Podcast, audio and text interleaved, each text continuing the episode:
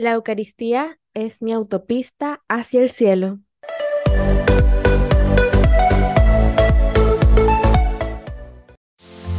Sean todos bienvenidos oficialmente al primer episodio de la cuarta temporada de este podcast llamado Granito de Mostaza Express.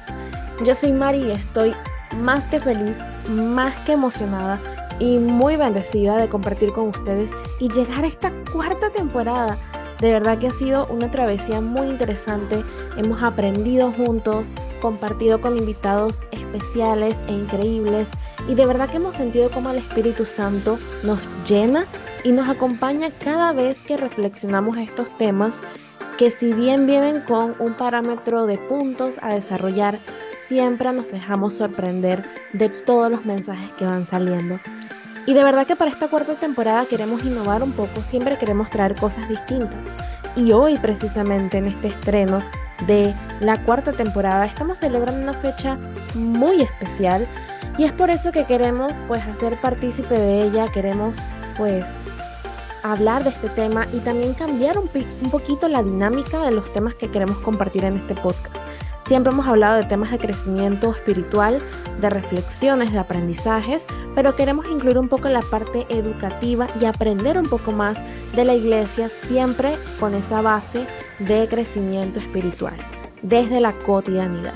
Y es por eso que hoy, celebrando en esta semana específicamente, pues lo que viene siendo la vida de Carlo Acutis, un joven italiano que de verdad que vino, tal como dice el título de este podcast, ser ese santo patrono que necesitaba el Internet. Queremos hablar un poco sobre su vida, hacer un rápido repaso de algunos highlights de este joven que pues con poca edad se convirtió en un ejemplo y desde su beatificación el 10 de octubre del 2020 en Asís nos ha dejado un sinfín de frases, de enseñanzas y guías para este siglo XXI porque necesitamos al final beatos en camino a la santidad que sean de jeans y zapatillas como nuestro querido Carlo Acutis. Así que vamos a hacer un repaso rápidamente de su vida y vamos a destacar algunos puntos importantes que más que biográficos son una enseñanza muy directa para nosotros de cambiando un poquito el esquema, qué podemos aprender de este beato Carlo Acutis. Ya mencioné que fue un adolescente italiano que murió en 2016 y fue ratificado el 10 de octubre del 2020 en Asís, tierra de San Francisco de Asís, a quien también estamos celebrando en este mes apenas la semana pasada. Este chico que fue aficionado a los videojuegos y a la programación por computadora, amaba el fútbol, pero sobre todo amaba a Dios y la Eucaristía. Y yo he dividido un par de puntos que quiero compartir contigo sobre todo lo que podemos aprender de este chico beato. Lo primero, y muy importante, parte de un momento crucial y también difícil para la familia de Carlo y para él. Y es cuando apenas siendo adolescente le diagnostican leucemia, enfermedad que lamentablemente lo lleva posteriormente a morir. Pero aquí hay algo crucial, y creo que es la enseñanza número uno. Ante este diagnóstico tan garrafal, él ofreció sus sufrimientos por el Señor, por el Papa y por la Iglesia. Y es que creo que aquí, para sacar una breve reflexión, definitivamente que todo lo que nos pasa lindo en la vida lo gozamos, lo celebramos, lo, queremos vivir a plenitud. Pero cuando llegan estas situaciones complejas, de verdad que quizás la reacción principal que tenemos, o, la más rápida, es cuestionar, es, es culpar a Dios y es decir, ¿por qué me estás haciendo esto? Y no es que sea una bendición de que Dios te dé una enfermedad o que te coloque en una posición difícil, para nada. Pero si miramos la figura de Jesús, que de seguro Carla lo hizo, podemos ver que Él personificó el sufrimiento por amor a nosotros y ofreció ese sufrimiento porque sabemos que la vida no es color de rosa y va, a haber momentos difíciles. Quizás no específicamente una enfermedad terminal, pero vamos a tener momentos de mucha oscuridad y siempre tenemos que aferrarnos a esa oración. Pedir al Señor que nos dé fuerza y no soltarnos de Él en ese momento crucial. Y cuando la tempestad se vaya, no soltarnos tampoco, sino mantenernos allí firmes, aún en lo bueno, aún en lo malo, así como hizo este joven hasta sus últimos días. También quiero destacar de que algunos datos biográficos antes de entrar más en materia. Él murió el 12 de octubre de 2006, exactamente el día de la Virgen del Pilar, y su causa de beatificación y canonización se abrió en el año 2013, con la coincidencia que fue el año en que el Papa Francisco pues empieza su pontificado y fue declarado venerable en 2018 y beatificado el 10 de octubre de 2020, como les había mencionado en esta introducción del santo. Una de sus frases célebres que mencioné al inicio de este podcast, la Eucaristía es mi autopista hacia el cielo. ¿Y por qué la decía? No lo decía solamente porque suena bonito y porque definitivamente se ha convertido en una frase célebre, sino porque este santo tenía un gran amor por la, Eucaristía. Y ahora van a ver por qué. Pero no solamente por la Eucaristía, sino también por rezar el rosario. Amaba rezar el rosario y procuraba confesarse una vez a la semana. Y aquí, entre la confesión y el amor por la Eucaristía, podemos ver la gran intimidad que tenía este joven con los sacramentos. Una invitación de verdad que a que vivamos más cerca de Jesús a través de estos recursos que tenemos espirituales, de poder estar en gracia de Dios a través de la confesión, de poder recibir el cuerpo y la sangre de Cristo y el mensaje directo de las Sagradas Escrituras a través de la Santa Eucaristía y también tenemos oraciones tan preciosas como la de nuestra Madre María a través del rosario, donde no solo le damos significativamente rosas, sino que estamos vinculados de corazón a corazón con nuestra Madre. Y créanme que esto lo puedo decir por experiencia personal, no es que te resuelve la vida el hecho de orar a diario y tener de verdad ese momento de, de encuentro personalizado con Jesús, pero sí te da paz, te da muchas respuestas, te serena y te da incluso esa sabiduría para que en las situaciones complejas del día a día uno sepa cómo reaccionar mucho mejor. Créanme que, lo digo con toda la sinceridad del mundo, la Mari que les está hablando en estos momentos no es para nada la Mari de hace un año que a pesar de que tenía este proyecto de como un granito de mostaza de evangelización, a pesar de que estaba lanzando un libro de evangelización para jóvenes, irónicamente, no tenía una vida de oración constante, consistente y consciente.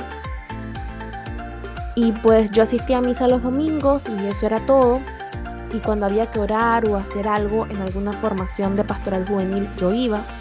Pero qué bonito se siente que un año después, ya sin estar en una pastoral juvenil, ya sin estar quizás con tantas actividades que, es lo que hace que los jóvenes se mantengan muy activos ¿no? en la iglesia, eh, para que tú puedas tenerlos siempre formándose, orando, participando, sino que tú como adulto, con un estilo de vida distinto, movido por una rutina más pesada, por tu trabajo, por tus responsabilidades, prácticamente depende de uno mismo si lleva una vida de oración. Y yo me siento muy feliz de decir que gracias a la experiencia de los sacramentos diarios, como la Eucaristía y también hacer la lectio divina, estar expuesta a el mensaje de Jesús a través de la Biblia a diario, me ha convertido en una persona que de verdad que ante muchas situaciones difíciles que enfrenta por, por ser una joven adulta, eh, las estoy lidiando mucho mejor. Entonces, de este santo podemos aprender de este joven que la verdad es que yo considero santo, aunque sea beato eh, a nivel de títulos, por así decirlo,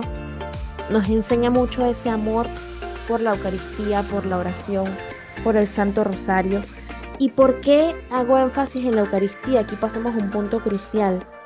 Su amor por la Eucaristía lo llevó al punto de crear un sitio web increíble que les voy a dejar aquí en la descripción del podcast donde pueden visitar este sitio web. Porque a pesar de que él físicamente ya no está, nos dejó este recurso digital que perdurará.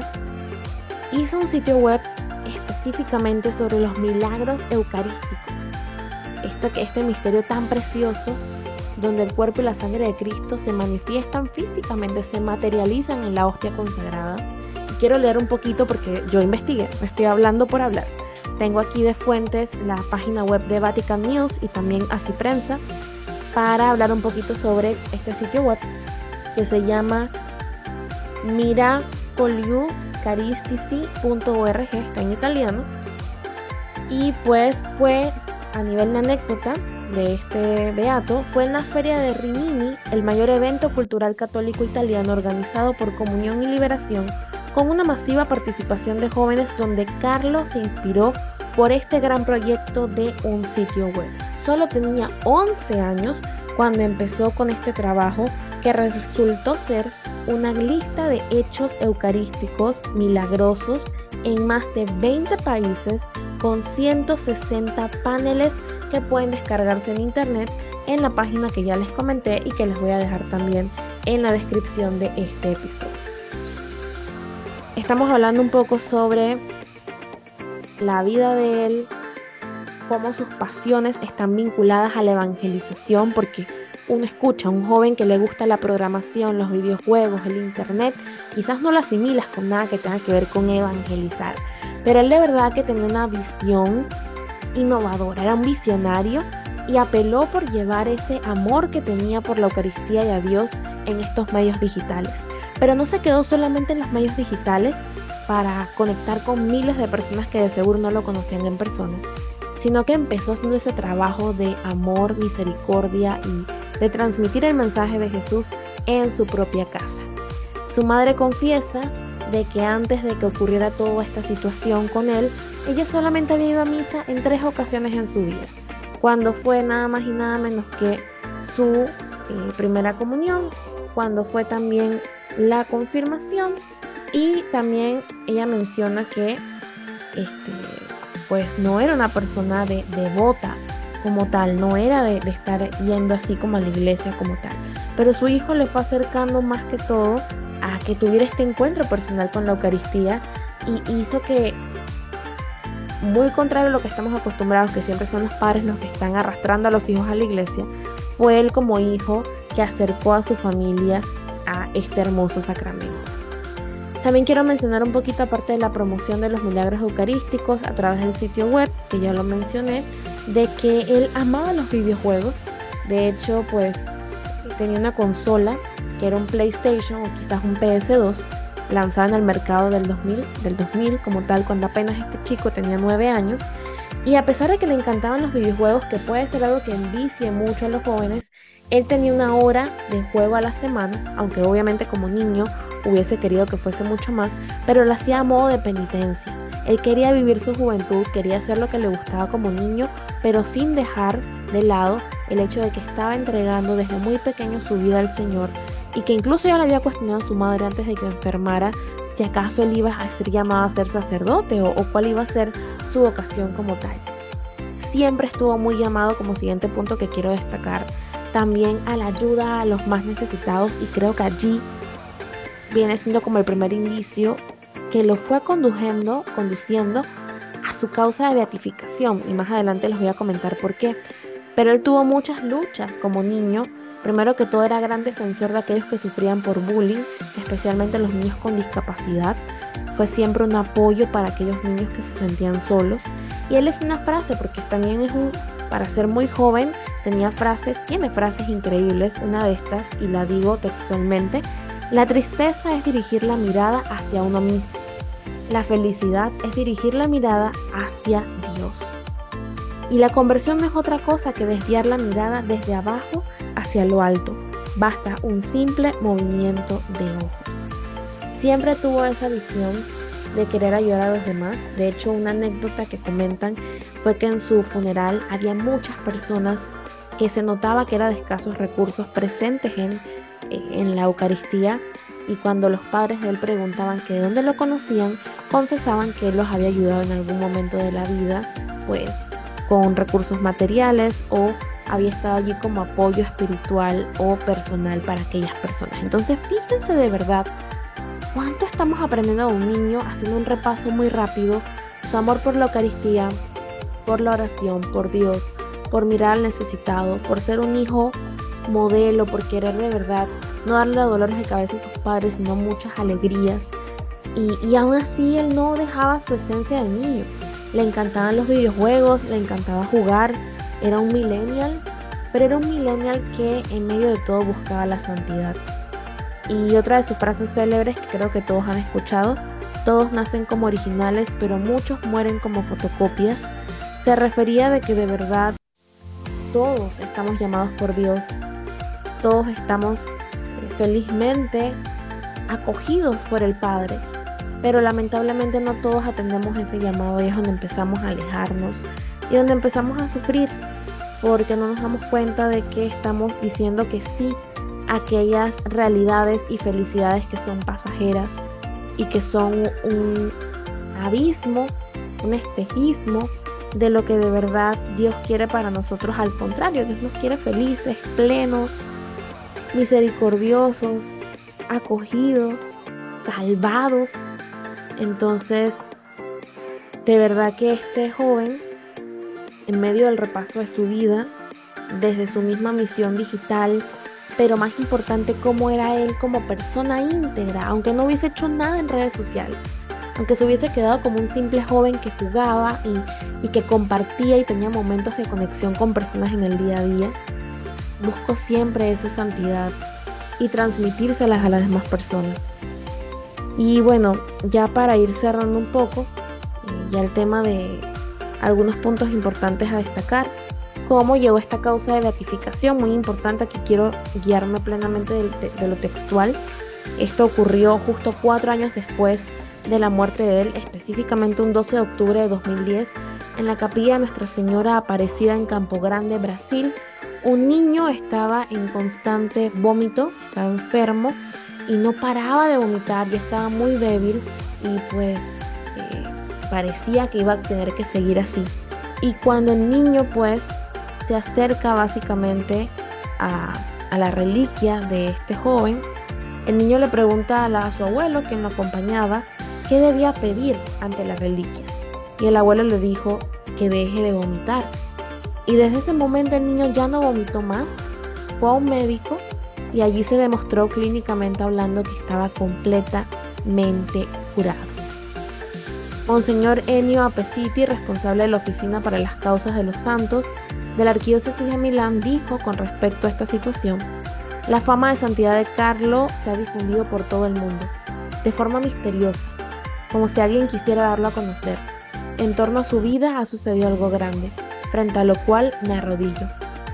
Y su madre, quien en algún momento tuvo esta conversación con él, donde él le decía si era que estaba llamado a la vocación sacerdotal, su madre, entre mucha emoción, en las veces que ha podido hablar de él, ha dicho, él está siendo sacerdote desde el cielo, definitivamente. Y la verdad es que eh,